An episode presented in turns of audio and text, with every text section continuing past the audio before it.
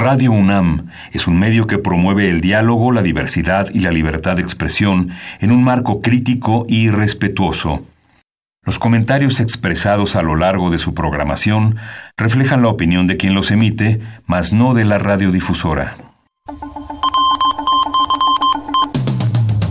Intermedios. Medios. Los medios son más que el cuarto poder. Los medios son más que el cuarto poder. Intermedios. Con Tania Rodríguez y Juan Manuel Valero. Tania Rodríguez y Juan Manuel Valero. Intermedios. Fábrica inigualable de héroes y villanos. Intermedios.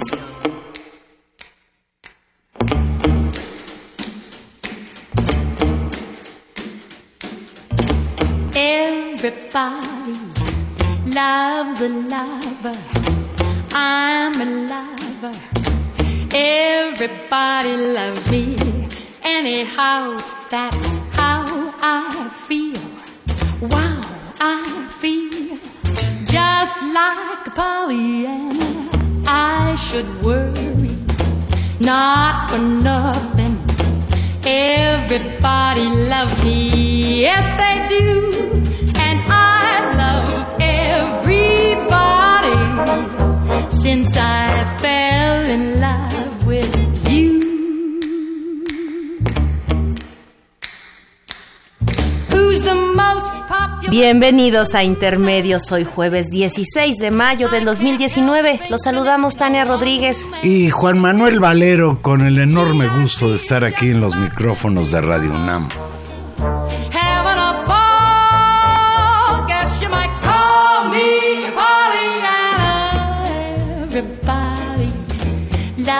Loves a lover.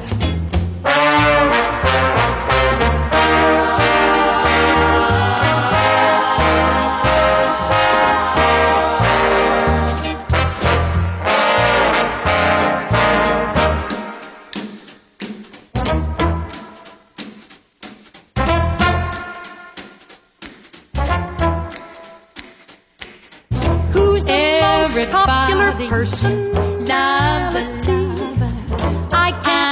Thinking it's no one. Everybody loves me. Gee, I feel just about ten feet tall. I feel having a ball. I feel well. I feel just like Pollyanna. Doris Day, Doris Day, esa voz preciosa de esta la, mujer. la pecosita, una estrella, una estrella fulgurante en Hollywood en los años 50 y 60 del siglo pasado.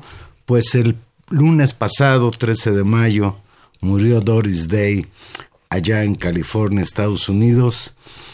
Tenía 97 años de edad. Su prolífica carrera dejó títulos tan míticos en el cine como El trompetista, Pijama para dos, Quiéreme o, déjame, Confidencias de medianoche y El hombre que sabía demasiado. Incluso llegó a hacer una película, creo que fue esta, con Alfred Hitchcock.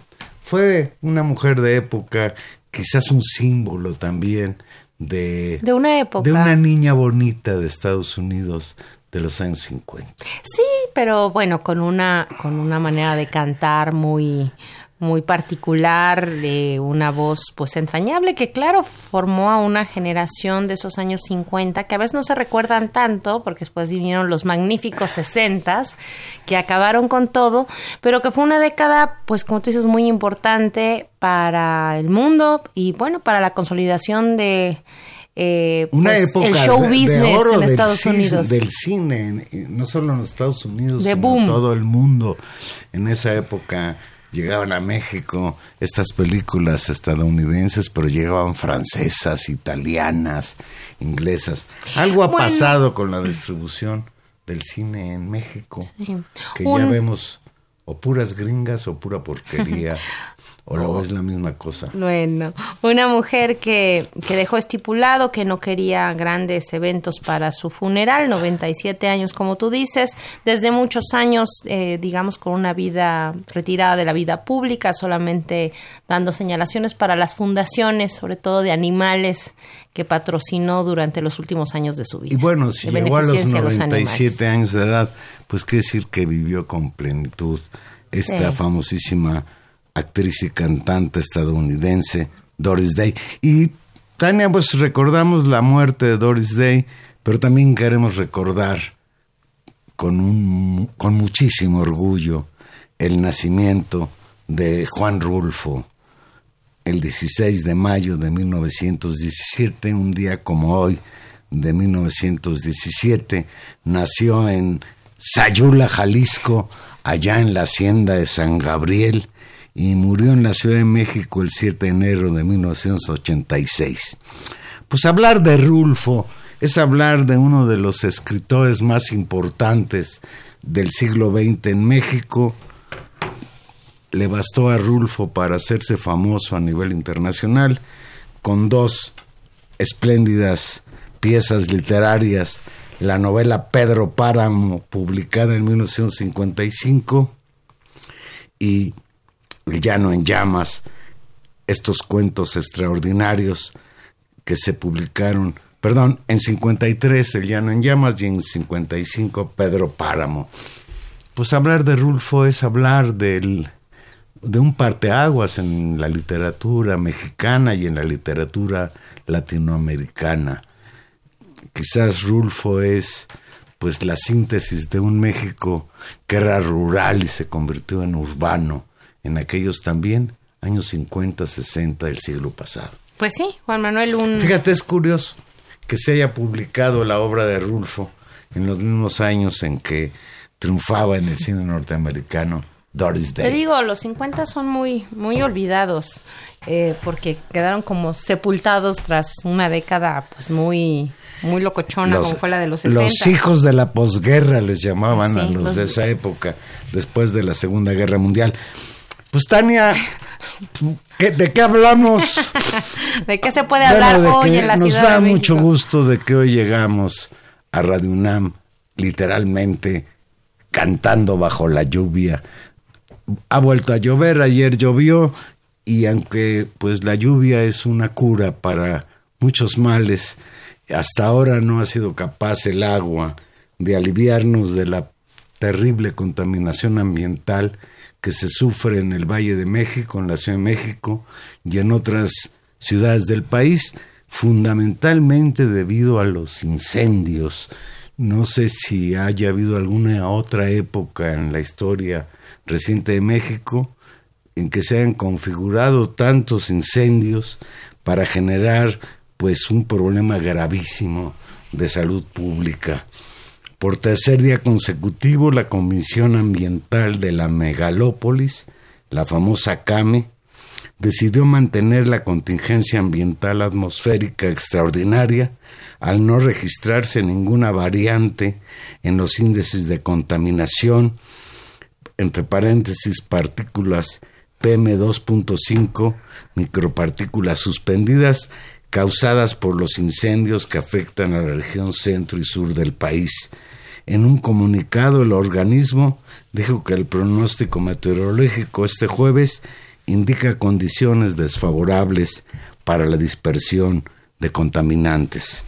Pues sí, Juan Manuel, un, una contingencia extraordinaria que se extiende puesto que persisten las condiciones pues meteorológicas y las condiciones ambientales que hacen imposible que esto se levante. La jefa de gobierno de la Ciudad de México, Claudia Sheinbaum, informó que el viernes continuará la contingencia ambiental, la suspensión a las escuelas de educación básica, hay que decir que la UNAM, el POLI, la fíjate que no sé qué habrán hecho los de la UAM, que acababan de regresar. También, también. La UAM. A pesar de que acaban de regresar de una huelga tremenda. Este, todo mundo suspende, suspende actividades académicas y hay un, es como una manera muy importante de contribuir a que la ciudad cambie de ritmo y bajen eh, los flujos. Y pues mañana otra vez sin clases.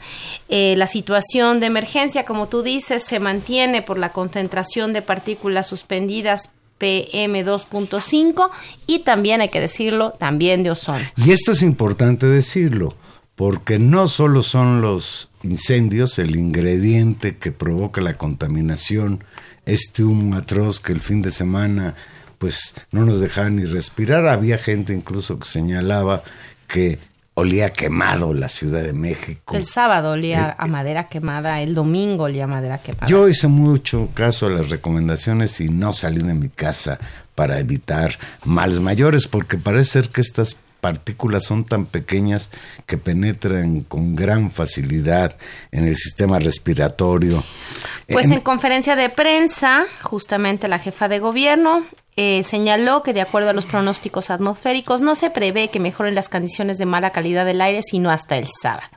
Puntualizó que las condiciones actuales de la ciudad tienen que ver fundamentalmente con fenómenos globales, regionales y locales. Respecto a los primeros, señaló que hay altas temperaturas, incendios y una condición anticiclónica que impide una circulación de los vientos.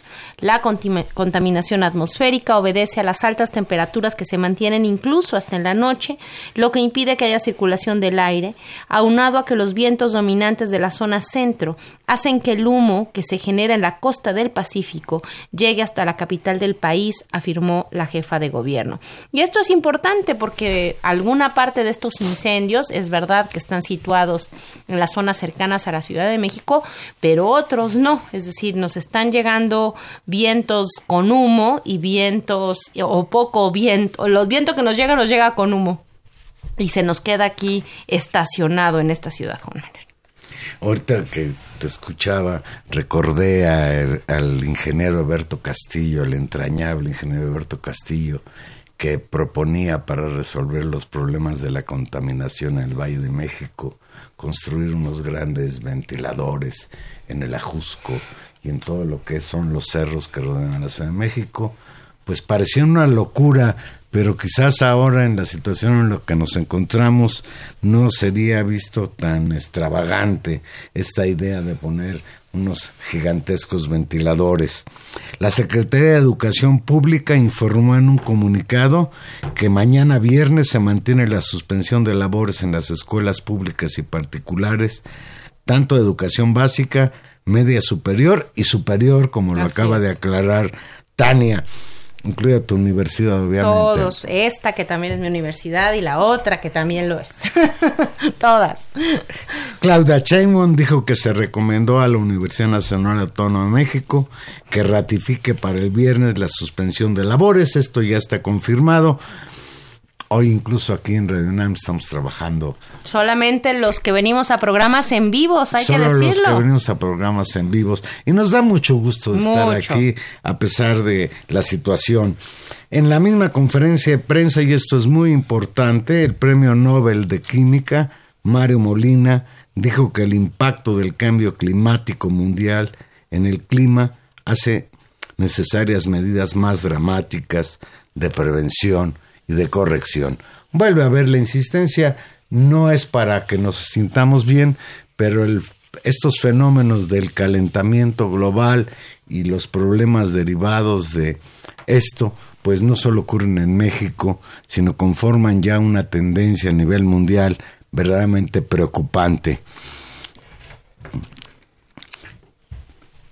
Pues así estamos, Juan Manuel.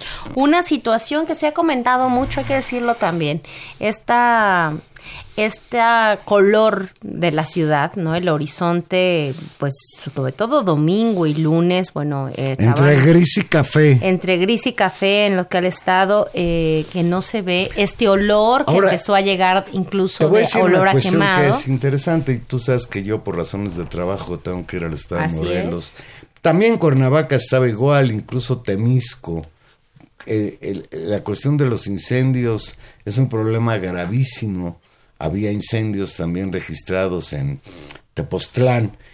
Eh, bueno, los incendios bárbaros que eh, golpean al, al, al, bosque de la primavera en Guadalajara. Lo más terrible, Tania, se dice que de cada 10 incendios, 8 son provocados y que hay evidencias de que hay gente que está aprovechando la situación para deliberadamente provocar incendios, pues es, me parece un crimen gravísimo. Sí, esa, esa es una de las demandas, tanto Greenpeace como comunidades indígenas, destacadamente justamente algunas de las comunidades indígenas, de, de comunidades locales alrededor de Jalisco, están señalando que ellos atribuyen la persistencia de los incendios, no solamente los más cercanos, digamos, a la zona metropolitana de Guadalajara, en función de, pues, de una pretendida eh, eh, control inmobiliario por parte de esos terrenos, sino también ya pegados, digamos, a la zona más agraria para la producción de aguacate, es decir, barrer eh, zonas que están en condición de bosque para empezar a sembrar aguacate, que pues ahora es una, una especie de mina verde, ¿no? De producto muy, que deja mucho, mucho dinero porque se coloca en el mercado El oro verde ya le llega a llamar a alguien al aguacate, y es pues cierto, los, por cierto, los Estados Unidos es un país que consume muchísimo aguacate. Y nos genera un problema y es están empezando a publicarse ya eh, estudios de ambientalistas, de gente que se dedica a estas cosas, pues de los daños que también tiene al ambiente, pues la explotación masiva y el cultivo masivo de aguacate. Pues es que todo, todo en exceso genera un costo al ambiente, Juan Manuel. Ante la extraordinaria contingencia ambiental que se vive en la Ciudad de México y el Valle de México por incendios forestales y mala calidad del aire, ojo, no solo es el problema de los incendios, sino es el problema de la contaminación provocada por los hidrocarburos. Es urgente que se revisen los programas de, acción, incluyendo prevención de incendios que tienden a aumentar a consecuencia del cambio climático. Todo esto lo afirmó en entrevista para la revista Proceso Marcelo Cork, asesor regional de las Américas sobre calidad de aire de la Organización Mundial de la Salud. Fíjate que dice Greenpeace, que también ha estado publicando comunicados del miércoles, dice, aunque es difícil señalar que los incendios son provocados por el cambio climático, existe un amplio consenso científico en que el calentamiento global trae condiciones más cálidas y secas en gran parte de nuestro país, creando así las condiciones propicias para eventos de incendios más extremos. Eh, señalaban que, que en este momento, en lo que va del año, se han registrado 4.425 incendios, de los cuales este miércoles había 70 activos. Eh, 70 incendios activos que también se dice están siendo atendidos apenas por unos 3.800 bomberos que combaten en promedio 100 incendios diarios en matorrales, bosques, tierras agrícolas en todo el país, Juan Manuel. 3.800 bomberos según la Comisión Nacional Forestal y que depende de la Secretaría del Medio Ambiente y de Recursos Naturales. También, por supuesto, hay una innumerable cantidad de eh, gente que auxilia eh, en estas labores, pero pues eh, yo creo que habrá será una de las cuestiones que habrá que discutir cómo fortalecer una estrategia de atención a los incendios en un mundo que potencialmente pues va a ser más cálido y más seco y que en, épocas de secas vamos a tener incendios y como, como dicen ahora en las redes sociales, ahora que empieza a llover seguro vamos a estar inundados, porque así están siendo los fenómenos naturales más extremos y tenemos que prepararnos. Y ahí tienen los llamados pues de los ambientalistas, de las organizaciones que ven y que tienen estudios sobre estas cuestiones y que tienen que resolverse con una nueva estrategia de políticas públicas. Escucha esto. La Organización Mundial de la Salud advirtió, y lo textual, que los efectos de la contaminación sobre la salud pueden ser graves o muy graves por la gran capacidad de las partículas de penetrar en las vías respiratorias. Esas partículas que, llegan, que se llegan a instalar en los alveolos pulmonares e incluso penetrar en el torrente sanguíneo, además de provocar enfermedades de tipo respiratorio, tales como la bronquitis o la neumonía, también provocan males de tipo cardiovascular. Además, señaló, cada año mueren en México entre 18.600 y 30.700 personas por enfermedades relacionadas con la contaminación ambiental, es decir, un promedio de 25.000 muertes anuales, remarca Koch, citando un informe publicado el año pasado por el organismo. Ay, nanita. Ay, Y sí. desde luego, pues es un problema para que usted tenga cuidado que afecta fundamentalmente a los niños, a los niños menores y a los viejitos. A los viejitos les hace muchísimo daño. Y pues Tania, caray, no quería faltar a la fiesta y le entró al asunto el volcán Popocatépetl, llegó a la fiesta. Hoy el volcán Popocatépetl tuvo una explosión al filo de las 8, 17 horas de la mañana, justo en medio de la contingencia ambiental por contaminación en la Ciudad de México.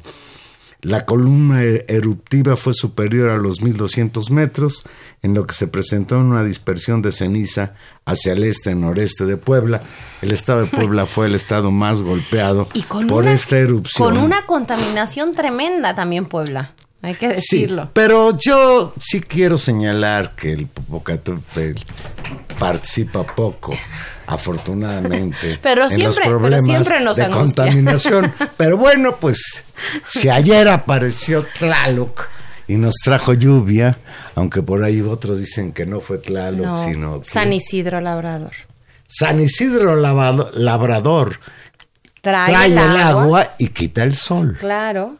El, el 15 de Bueno, mayo. pero nosotros tenemos que creer en Tlaloc, no en San Isidro Mira, en quien resuelve. Claro. que alguien nos haga el, el milagrito. A estas alturas quien resuelva Juan Mira, Manuel. Y mira, algo- hay que decirlo, las, las festividades de la lluvia, que muchas coinciden justamente en el hemisferio norte en mayo, pues son festividades muy antiguas, ¿no? De comunidades campesinas que justamente en esta frontera, digamos, están empezando con el ciclo de pedir las lluvias para que las cosechas se, Se den. da- se dan Entonces, sea. Tlaloc, sea San Isidro Labrador, sean los ciclos de naturaleza, pues esperemos que las lluvias vengan y nos ayuden con esta contaminación. Ten- tenemos en la línea telefónica al doctor Jorge Zavala Hidalgo. Buenas noches, Jorge. Ah, no, todavía no. ¿Qué, ¿Quién sabe qué pasó? Bueno, ahorita vamos a platicar con un experto del Centro de Ciencias de la Atmósfera de la UNAM para que nos explique en términos científicos qué demonios está pasando con el clima, la contaminación ambiental, el calentamiento global, etcétera.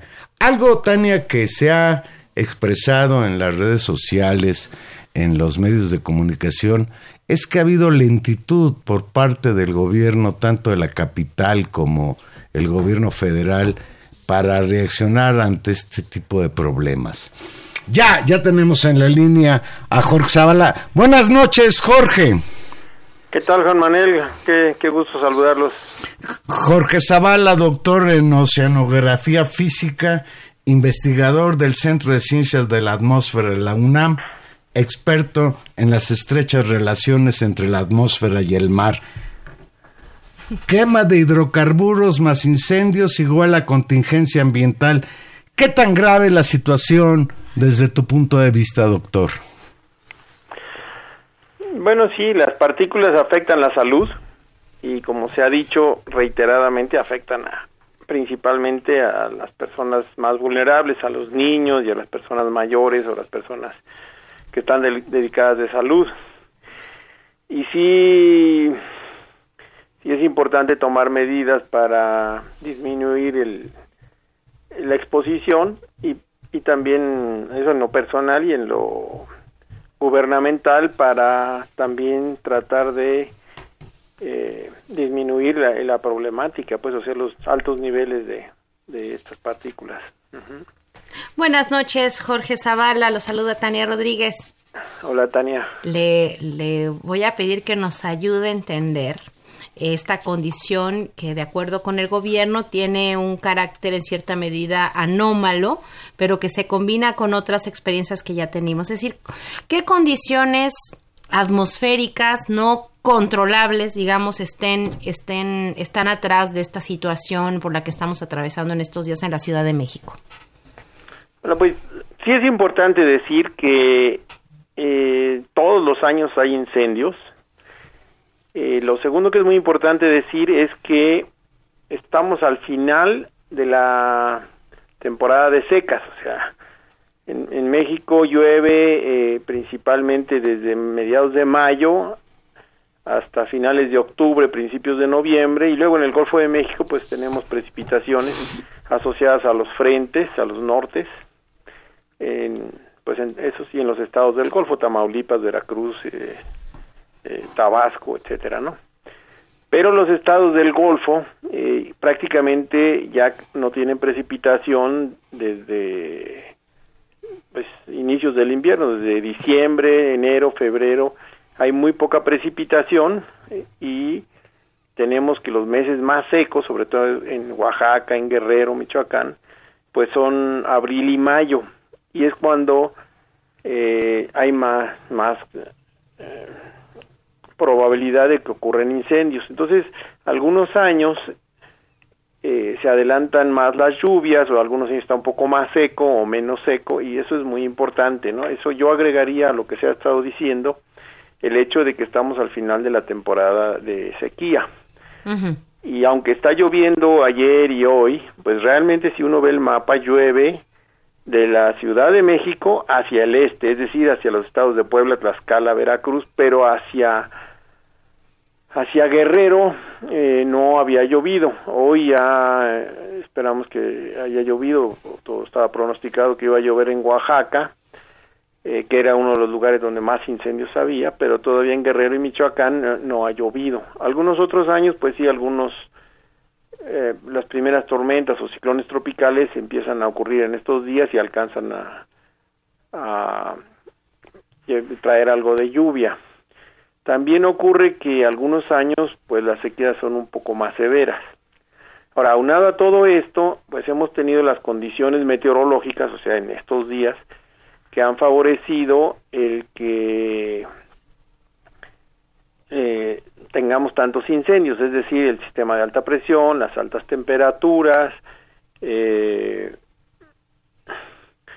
también eh, Jorge. pues, digamos los vientos en este sentido. Pero bueno eh, todo esto eh, ha coincidido pero yo sí quisiera nada más agregar que por ejemplo eh, esta variabilidad tan grande de número de incendios por año y, hectáreas quemadas pues eh, es algo que se ha observado Entonces, por ejemplo en el año 98 fue un año muy seco muy cálido y con muchísimos incendios y pues fácilmente se olvida, pero fue terrible. En mayo del, del año 98 hubo muchísimos incendios.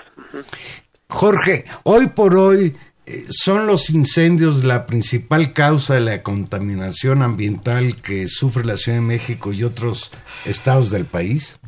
Sí, principalmente sí. Por mucho esas son la principal causa. Y bueno, las condiciones atmosféricas que evitan que se ventile o, se remuevan o se diluyan o se dispersen estos contaminantes. alrededor de, esta discusión de, eh, de este factor adicional que es la presencia pues más fuerte de incendios en este momento. Eh, ¿Qué reflexión queda en términos de la, de la política de prevención, de la, de la política de atención?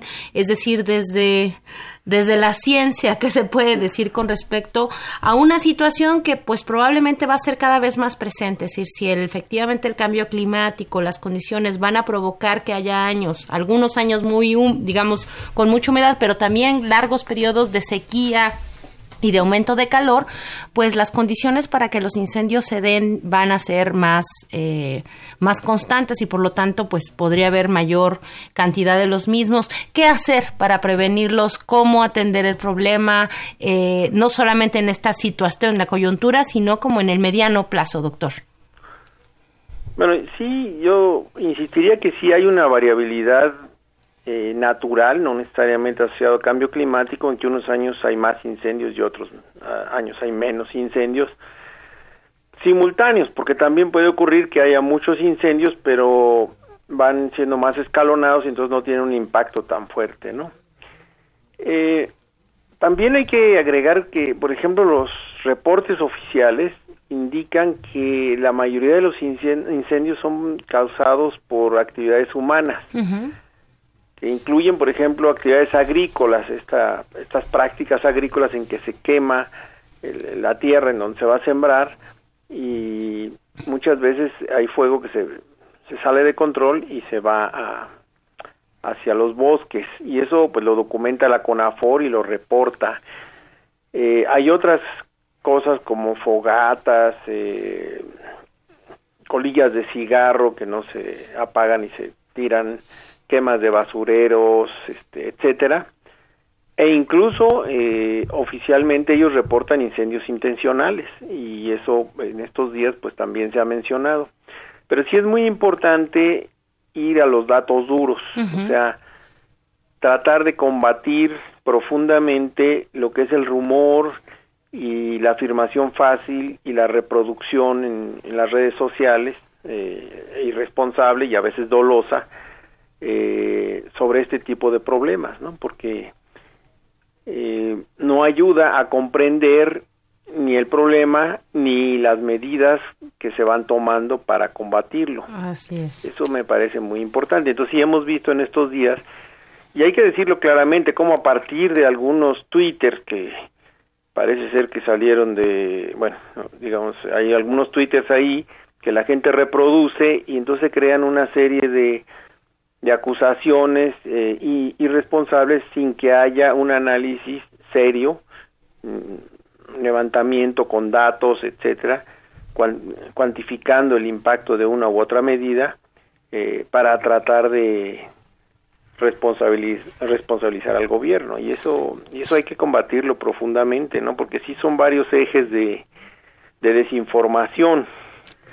Sobre esto, Jorge, eh, estas voces que señalan que el gobierno federal y el gobierno de la Ciudad de México y el de otros estados no cuentan con protocolos de seguridad para hacer frente a los incendios y desde luego pues aprovechan políticamente lo que está sucediendo para cargarle la mano al gobierno, pero realmente ha tenido una actuación acorde con el tamaño y la dimensión del problema el gobierno, tanto el federal como el de la Ciudad de México?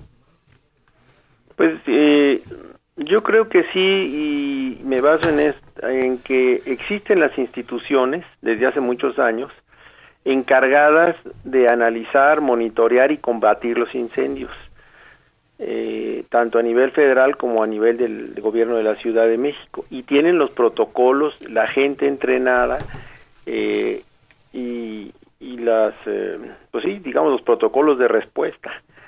esa es una cuestión que sí es, es importante porque hay una, hay una historia incluso pues estas documentaciones que están públicas eh, incluso desde hace muchos años en comparación con, con otras actividades del país se tiene el monitoreo del número de incendios por semana eh, y las hectáreas eh, que fueron que se incendiaron y los estados en que ocurrieron y el número de días en que ocurrió cada incendio.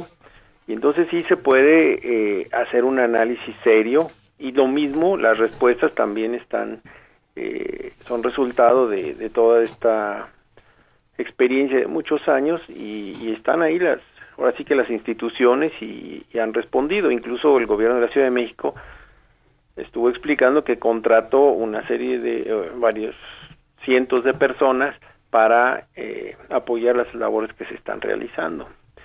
Y eso es muy importante decirlo y digamos, la conferencia de, prensa de hoy en la mañana es muy importante porque el gobierno de la Ciudad de México eh, deja muy en claro que las medidas que toma las toma junto con eh, las instituciones académicas y en coordinación con el sector eh, federal e incluso con organizaciones no gubernamentales. ¿no? Entonces, esto es creo, que, creo que sí es muy importante subrayarlo porque esas acusaciones fáciles en el sentido de que no son capaces, no saben, no tomaron medidas de prevención, este por tener austeridad no hay recursos para combatir, eh, ese tipo de cosas que son típicas de, de la desinformación eh, pues digamos, eso es lo que llevó a un Bolsonaro a la presidencia, a un Trump, en, lugar del análisis profundo, con datos y serio, eh, viene esa, esas campañas de desinformación que las hemos venido viendo que, están ahí.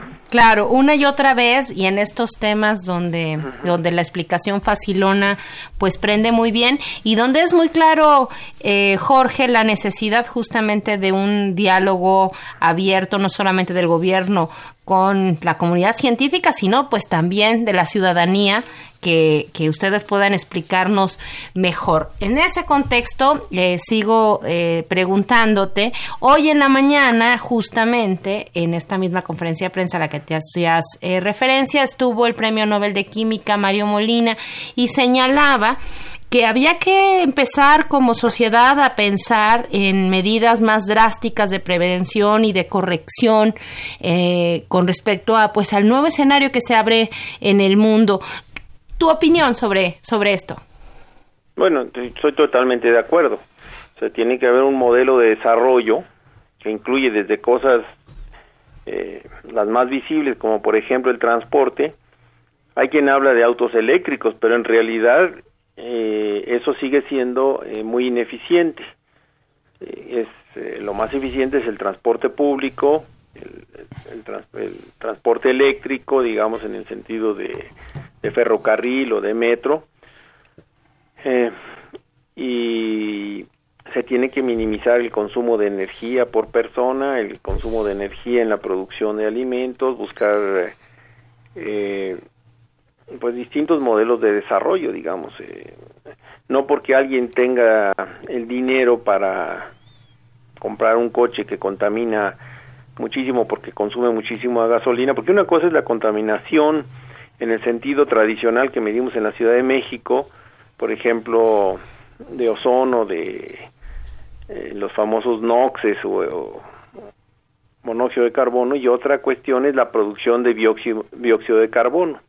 El dióxido de carbono, que no está limitado actualmente, pues es lo que claro. eh, provoca el cambio climático, afecta la, el, el efecto invernadero. Y entonces ahí están dos tipos de medidas, que es lo que mencionaba el doctor Molina. Hay medidas de largo plazo que van en contra o van a, tratar de disminuir el cambio climático y hay medidas que están más orientadas a, a lo cotidiano y también se señalaba y eso es muy interesante que ambas este, eh, están relacionadas y que combatir por ejemplo la contaminación clásica en el sentido que la conocemos también ayuda a combatir el cambio climático no pero eso eso hay que trabajarlo mucho en, en términos del modelo de desarrollo ¿no? incluso por ejemplo hay estudios de cuánto combustible, cuánta energía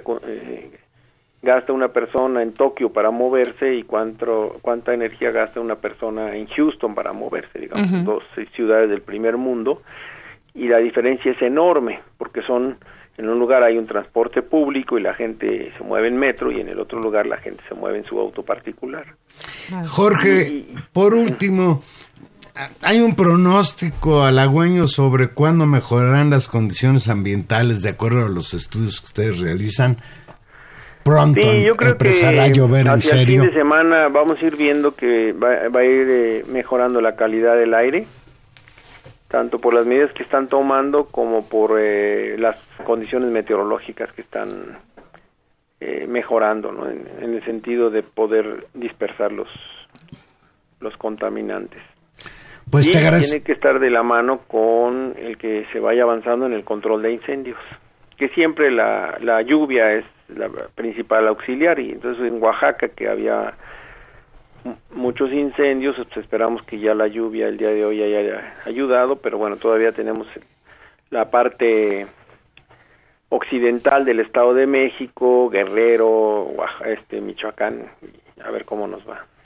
Pues te agradecemos muchísimo y, y, te vamos a seguir dando la lata sobre estos temas que hoy son fundamentales.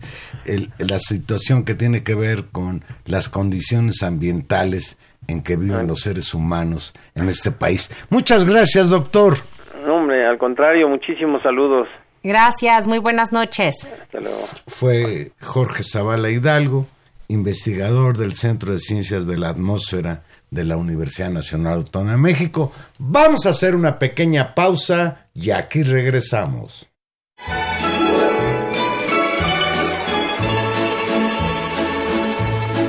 When I was just a little girl, I asked my mother, What will I be?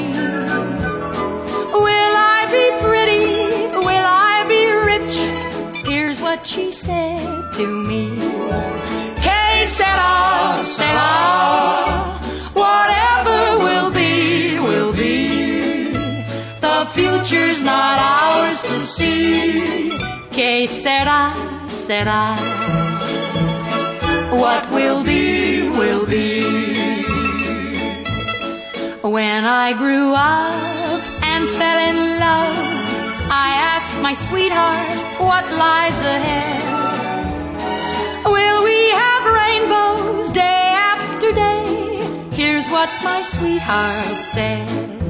Que sera, sera, whatever will be. The future's not ours to see. Que sera, sera. What will be, will be. Now I have children of my own. They ask their mother. Qué bonito. ¿Qué qué- será, será? ¿Qué, qué entrañable voz la de la señora Doris Day. Un, un gusto volverla a escuchar ahora que el lunes de esta semana se nos fue. Sí, sí, sí, vale. Pues Tania, cambiando de tema, ayer la Comisión Permanente del Congreso de la Unión declaró la constitucionalidad de la reforma educativa y la envió al Ejecutivo para su promulgación, luego que 22 congresos locales aprobaron el dictamen. Leo textual. A efecto de dar cumplimiento a lo que establece el artículo 135 de la Constitución Política de los Estados Unidos Mexicanos,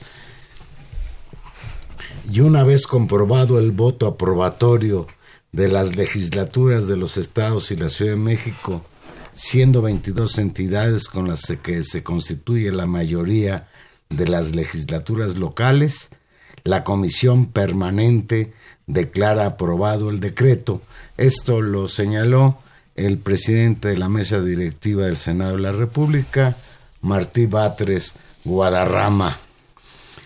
En medio de una protesta realizada por el magisterio disidente en la capital mexicana por considerar que la reforma educativa del presidente Andrés Manuel López Obrador es una continuación de la anterior. Tras cumplirse el trámite, la reforma educativa fue publicada en el Diario Oficial de la Federación y ya está en vigencia. La Secretaría de Educación Pública anunció que a partir de hoy jueves queda suspendida cualquier evaluación magisterial, así como todas las disposiciones contenidas en la Ley General del Servicio Profesional Docente.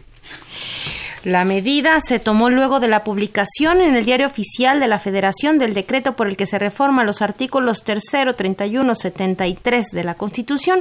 En un comunicado, la Secretaría de Educación Pública informó que de igual manera quedan suspendidos los procesos de admisión, promoción y reconocimiento en tanto se emitan las disposiciones legales correspondientes y el Congreso de la Unión expida la ley para la creación del sistema para la carrera de las maestras y los maestros. En este contexto, garantizó que con la aplicación del decreto se respetarán los derechos adquiridos de los maestros, por lo que advirtió no podrán ser restringidos o afectados de manera retroactiva con las disposiciones de nueva creación. creación perdón. Ayer en la conferencia de prensa mañanera, López Obrador se congratuló, leo textual, se hizo el compromiso de no continuar con la misma política educativa que ofendía al magisterio. Afortunadamente se logró. Esteban Moctezuma, titular de la Secretaría de Educación Pública, presente en la conferencia matutina, destacó que con esta reforma se acabó el enfoque punitivo en la relación con el magisterio. Hoy, jueves, volvió a hablar López Obrador sobre el tema y informó que, que tendrá eh, a partir de lunes encuentros con los dirigentes magisteriales, tanto del Sindicato Nacional de Trabajadores de la Educación como con la Coordinadora Nacional de Trabajadores de la Educación y anunció de antemano que si hizo falta algo en la reforma, se revisará. Y esto desde luego tiene que ver que todo el mundo está muy contento, pues menos los maestros. Al Pues, menos... bueno, al menos- al menos algunos. La, la- la coordinadora La sección 22, ayer, particularmente. ayer con una marcha multitudinaria en Oaxaca Con una mocha que, que sí, ajá. y un paro nacional de 72 horas, la sección 22 del Sindicato Nacional de Trabajadores de la Educación conmemoró el Día del Maestro al tiempo que rechazó la nueva reforma educativa porque, y leo textual, solo le quita lo punitivo a la evaluación y representa más de lo mismo. Pues en declaraciones muy duras y en clara alusión al presidente Andrés Manuel López Obrador, señalaron, y cito textual, los falsos redentores de México que aluden a personajes históricos que defendieron a la patria para mantener una imagen de gobierno, solo se han servido de un discurso populista para calmar el hartazgo social del sexenio pasado, mientras la oligarquía y sus grandes intereses saquean al país en medio de la pobreza mexicana. Y es que, continúa este duro comunicado, en el tema educativo no han cumplido, puesto que solo quitaron la evaluación punitiva pensando erróneamente que con esta eliminación el Magisterio Nacional quedaría satisfecho porque fue una de las herramientas utilizadas por el sexenio del asesino Enrique Peña Nieto para sancionar, perseguir y encarcelar a maestros. Sin embargo, de fondo y forma mantienen elementos de la nefasta reforma de Peña Nieto. Así, los maestros de la Juan Manuel consideraron, y cito nuevamente, que en este momento político histórico, donde los diputados federales y senadores dejaron pasar la oportunidad de escribir sobre la historia, la aprobación de una verdadera reforma educativa derivada del consenso popular y magisterial, la sección 22 de la Coordinadora Nacional de los Trabajadores de la Educación advierte que la lucha continuará. Y bueno, yo hoy en la tarde leí otro comunicado de la coordinadora en el sentido de que ellos sí están dispuestos a ir a dialogar con López Obrador, pero no quieren tener ningún roce con los representantes del Sindicato Nacional de Trabajadores de la Educación, organización que por cierto pues está muy contenta no solo con la reforma educativa aprobada ayer, promulgada ayer, ya no, pues, no solo aprobada, sino que también están muy contentos con el pequeño aumento salarial que recibieron ahora el Día del Maestro. Me parece que, que el tono del presidente y la decisión de mantener una mesa de negociación, pues todavía va, va a abrir, se va a dar un margen para justamente... Sí, la ley reglamentaria de la reforma, en lo que le llaman la letra chiquita, pues ahí tratarán de... Ahí habrá una diferencia. negociación muy fuerte. Desde ese lugar se entiende pues la posición dura de la en términos de llegar a esa, a esa negociación eh, con fuerza, pero me parece que también desde, desde esa expectativa de renegociación y de, y de un cambio que puede ser efectivamente menor en el contexto de una reforma con tanta profundidad como puede ser la educativa, pero retirar el carácter punitivo de la ley, pues es un triunfo enorme. Me parece que en ese sentido el movimiento magisterial debería eh, apuntarse esa, ese gol en su en su récord, ¿no? Esa estrellita en su, en su punto de ganancia, porque fue una de las demandas sustantivas que sí generaron eh, pues la solidaridad no solamente de algunos sectores de la sociedad, sino que me parece también propiciaron un encuentro parcial, tenso, difícil de las pues las encendidas bases de la CENTE, también con sectores importantes del CENTE que veían en esta reforma pues un riesgo a su estabilidad laboral y un abuso en términos de las condiciones laborales que se les imponían. Creo que lo que vamos a ver ahora eh, de la negociación de las leyes secundarias debe también comprenderse en el marco pues de la muy probable y pronta renovación sindical por primera vez con nuevas reglas, justamente en función de la reforma constitucional, eh, pues que dotó, de la reforma laboral que dotó y garantiza una serie de condiciones mínimas de ejercicio de la libertad sindical y de la, digamos, de la democratización de las organizaciones sindicales, que van a llevar pues también a disputar pues el sindicato más uno de los sindicatos más importantes del país, Juan Manuel, que es pues, el sindicato de los profesores. Así que eh, en este contexto de los siguientes meses es muy probable que veamos tanto negociaciones de los maestros frente al gobierno, peleando sus propias condiciones, y cómo esa disputa va a afectar y va a generar, eh, tiene que ser leída también como una estrategia para disputar la propia eh, gobernabilidad y la propia dirección pues del sindicato. Así que creo pues que pues ahí se queda ese tema por ahora pues, eh, y regresaremos a ver cómo se discuten las leyes secundarias. Y vamos a ver qué pasa con ese diálogo que ha planteado el observador para el lunes próximo con los liderazgos de los maestros. Tania, pues ya nos vamos, pero antes de irnos quiero comentar contigo que sucedió un milagro ayer.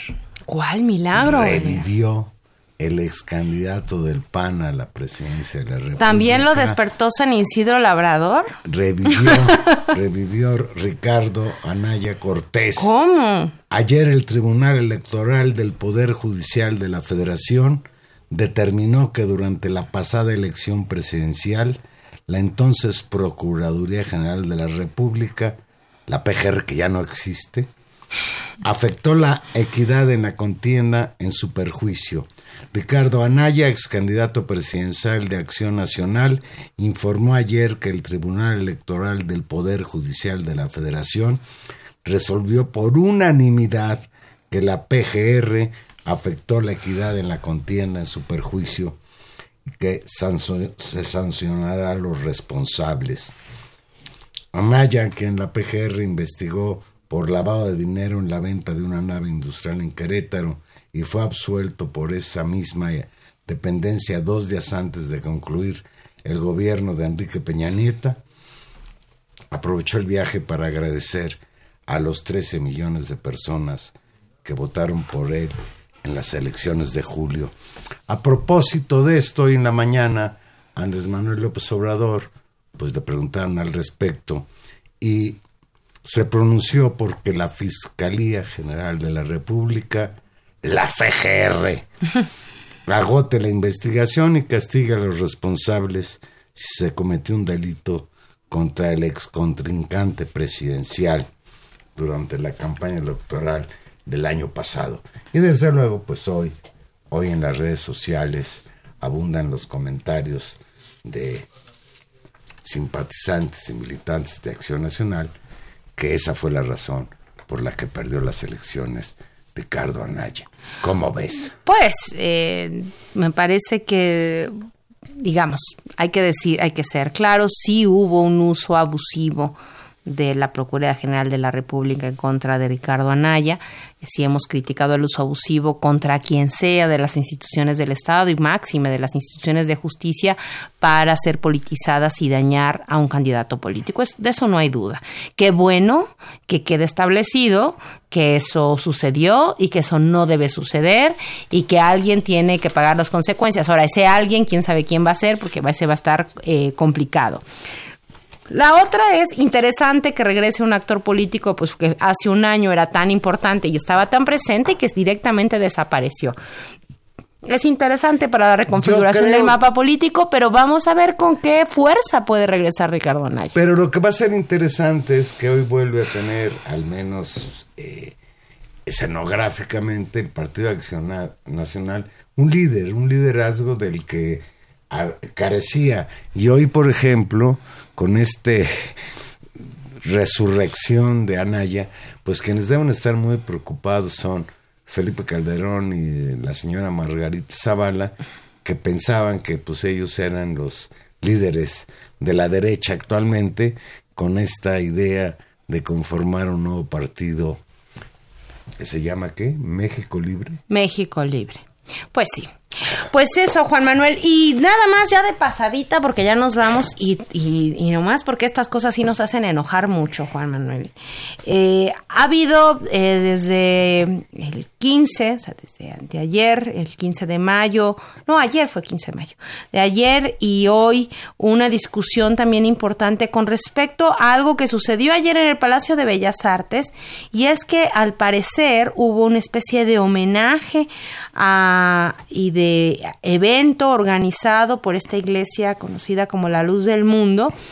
Eh, ha sido acusado por esas razones, así se anunció como un, un anuncio de el guardián del espejo, homenaje al apóstol. O sea de que se convirtió el Palacio de Bellas Artes en santuario de los hijos de la luz del mundo. Pues eso ¡Qué es, horror! Eso es lo que está a discusión, la cultura y el Instituto y Nacional quién de les Bellas Artes. Bellas Artes? Bueno, el, la Secretaría de Cultura y el, y y el Instituto Nacional de Bellas Artes afirman que ellos, que el palacio no fue solicitado ni autorizado para hacer ningún homenaje a ningún líder religioso, eh, que a ellos no se les no se les solicitó en esos términos, pero bueno, las redes sociales y por la información que se o sea que tiene se por vías solicitaron para otra. para otra cosa, aparentemente la solicitud vino, y ahí es donde viene una cosa también que habrá que investigar, a través del senador Rogelio Zamora, quien hizo la solicitud en papel oficial y en su calidad de integrante de la legislatura y miembro de la Comisión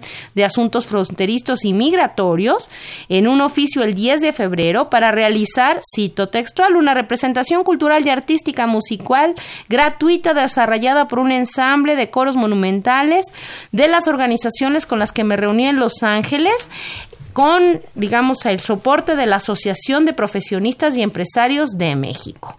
Pues al parecer nada de eso, porque en las redes sociales el acto que sucedió el 15 estaba anunciado como el guardián del espejo, un homenaje al apóstol de Jesucristo Nazón Joaquín García, quien es el líder de la Iglesia Evangélica La Luz del Mundo, y que invitaba a los asistentes a compartir las imágenes con el hashtag apóstol Nazón.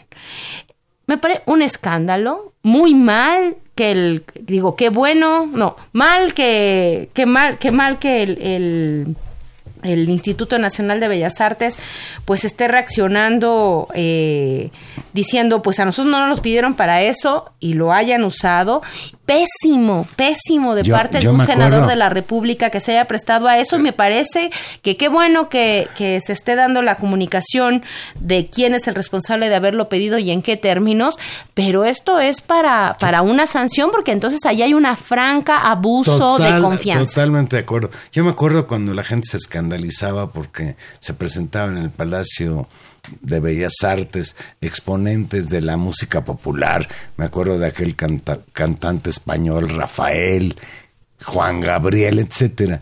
Yo creo que ni Rafael ni Juan Gabriel le hicieron daño al Palacio de las Bellas Artes.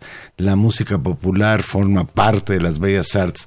Lo que sí me parece muy grave es que esa institución de cultura, ese centro, pues que queremos mucho porque ahí se representan las expresiones más elevadas de el quehacer artístico en este país, se la presten a los hijos de la luz del mundo o a los hijos de la fregada que sean.